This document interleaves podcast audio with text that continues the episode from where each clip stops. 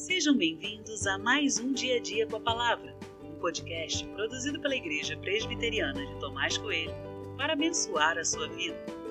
O título de hoje é Encontre o Erro. Tem por base o texto de Juízes 12, 8 e 9, que diz: Depois de Jefté, quem julgou Israel foi Ibsã, que era de Belém. Ele tinha trinta filhos e trinta filhas.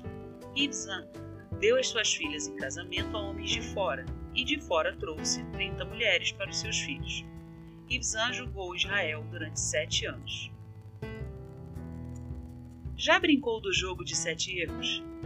Duas imagens muito parecidas a princípio, idênticas, mas há pequenos detalhes que diferenciam as duas. Encontrar esses detalhes não é tarefa fácil, exige observação e atenção. Olhar para esse verso me fez sentir assim. Não num jogo, é claro, mas com um nível de atenção alto. Perguntei-me: por que esse verso está registrado? O que há de importante nele? Achei então algo bem interessante. Deus sempre orientou seu povo quanto ao casamento. Suas orientações eram claras: não case com alguém fora do povo de Deus, porque vocês seguirão aos deuses deles. Então a solução era simples: bastava buscar casamento dentre o povo de Israel. E em se tratando de uma nação de milhões de pessoas, não seria assim tão difícil encontrar casamento. Mas curioso é perceber que Ibzan, o juiz de Israel, fez justamente o contrário com todos os seus filhos. E olha que foram 60 filhos ao todo. Por isso o verso me chamou a atenção.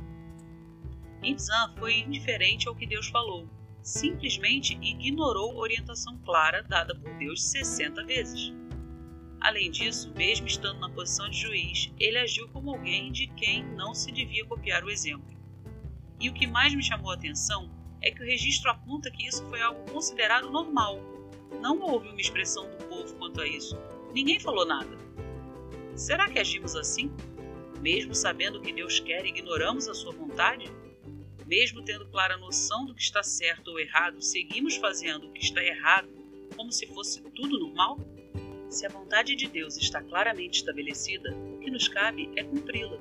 Não precisamos agir como crianças mimadas perguntando o tempo todo o que fazer. Ser maduro nesse sentido significa apenas obedecer.